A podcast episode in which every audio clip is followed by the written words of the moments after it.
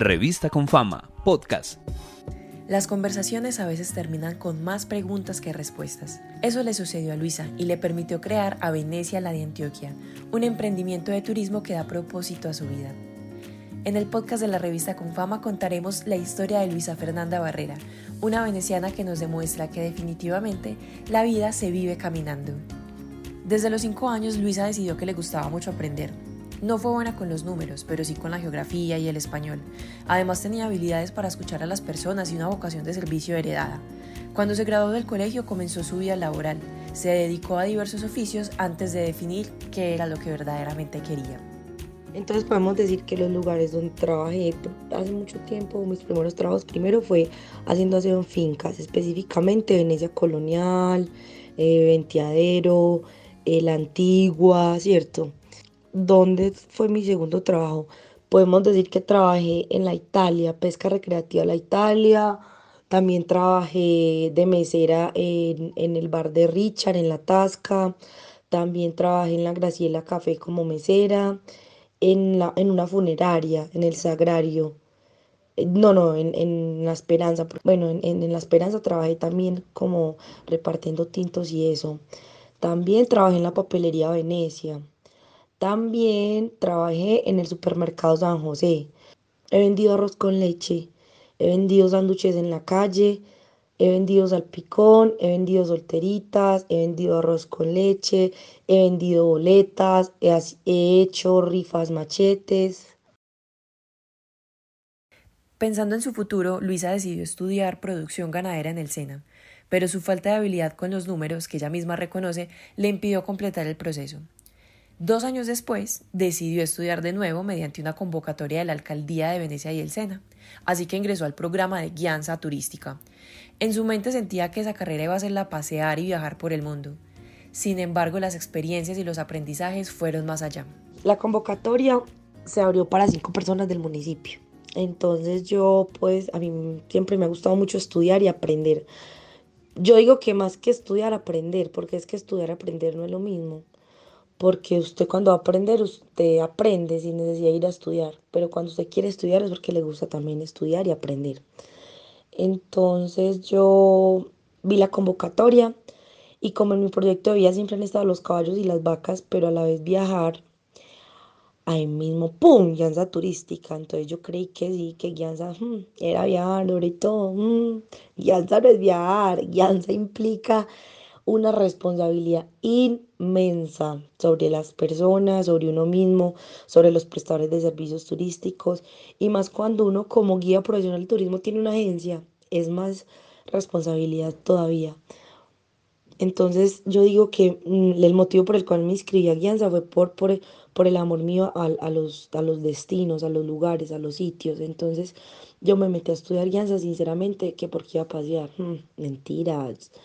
Eso no es pasear, eso es uno tener el control y la responsabilidad de manejar un grupo o varios grupos, imponer autoridad, pero a la vez hacer, hacerte amigas, amiga de ellos. Eso, eso implica ser uno guía, guía de turismo profesional.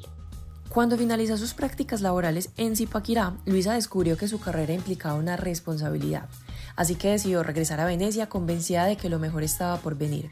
Y aunque no consiguió trabajo como guía turístico de inmediato, el destino le puso a Rubén, otro guía turístico de Venecia, en su camino.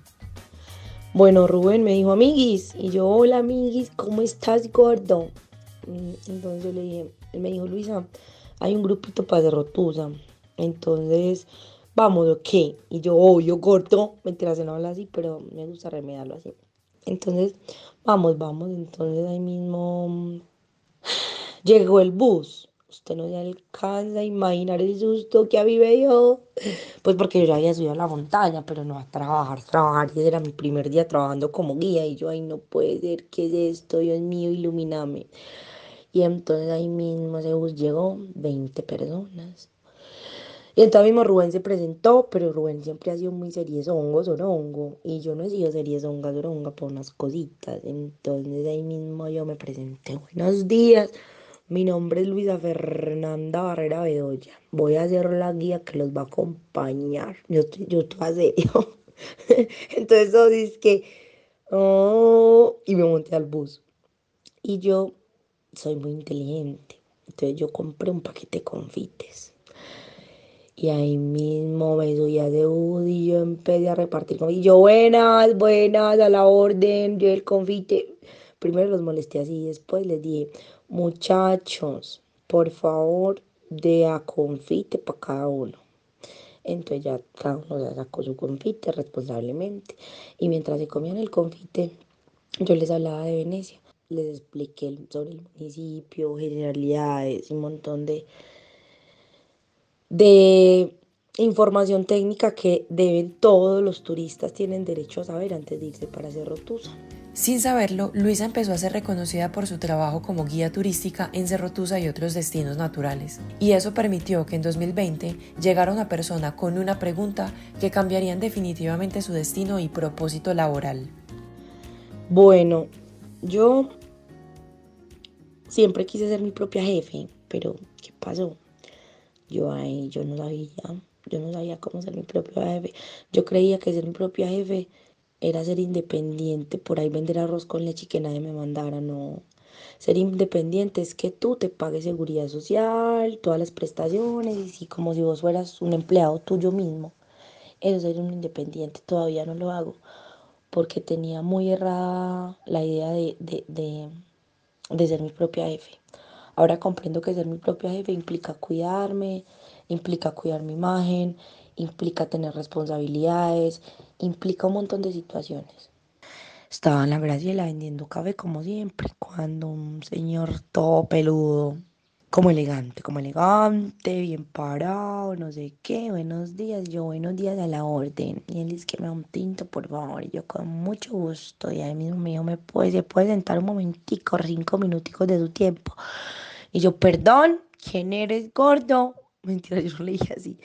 Yo, ah, bueno, Camilo está bien. Ah, no, yo no sabía que se llama Camilo. Y yo, ah, bueno, señor, con mucho gusto y me senté. Es que oíste, me dijo él. Pues muy decentemente me dijo que usted es la única guía certificada en el municipio de Venecia.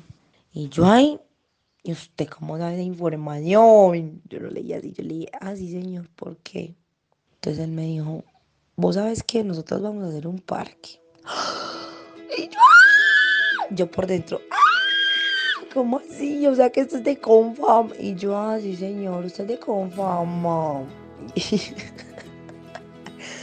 sí, usted no se alcanza a imaginar la emoción que yo sentí. Yo, yo como que me quería parar de esa silla, saltar, gritar, tirar ese vaso al piso, ese pocillo. No, usted no se alcanza a imaginar yo me quedé sentadita como una princesa. Ay, no, no, no, no, no. Y yo, ah, ¿cómo así, señor? ¿Y qué tengo que hacer? Ah, no, él me dijo, ¿usted le gustaría trabajar con nosotros? Y yo, mmm, déjame pensarlo. Mentiras. Yo, sí, señor, claro que sí, por supuesto. ¿Dónde firmo? Le dije yo. Es que no, ¿usted quiere ser la guía o quiere ser la proveedora? Y yo, proveedora, que dedo gordo. Yo no tenía ni idea que era proveedora. Entonces él ya me explicó que proveedora era una empresa que le proveía con fama todas las situaciones que le tenía que proveer. Entonces no te a imaginar la alegría, la satisfacción y la felicidad que yo sentí tan grande cuando Dios a través de Camilo me ofreció empleo con fama. Fue, fue, fue increíble. Esa pregunta le dio la posibilidad a Luisa de dimensionar toda la situación. Ese mismo día tomó una decisión clave, se hizo empresaria, y así surgió su emprendimiento Venecia, la de Antioquia.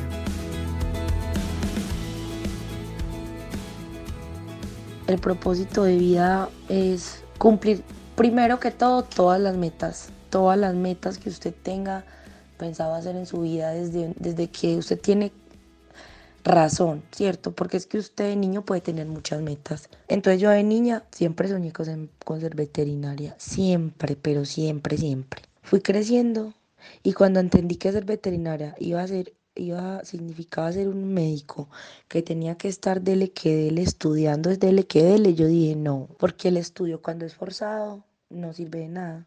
En cambio, cuando a ti te gusta aprender, tú te absorbes todo lo que todo el mundo quiera enseñar. En breves palabras, el propósito de vida mío es cumplir mis metas y mis proyectos, mis sueños, mis más grandes locuras que pasan por la mente.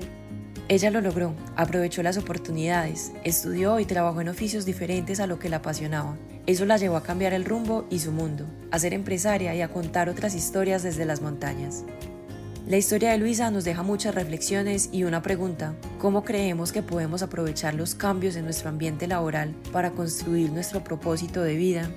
Venecia, la de Antioquia para mí, no es empresa, no.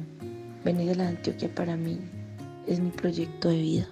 Venecia, la de Antioquia para mí es oportunidad, es confianza, es amor, es progreso, es cambiar el mundo.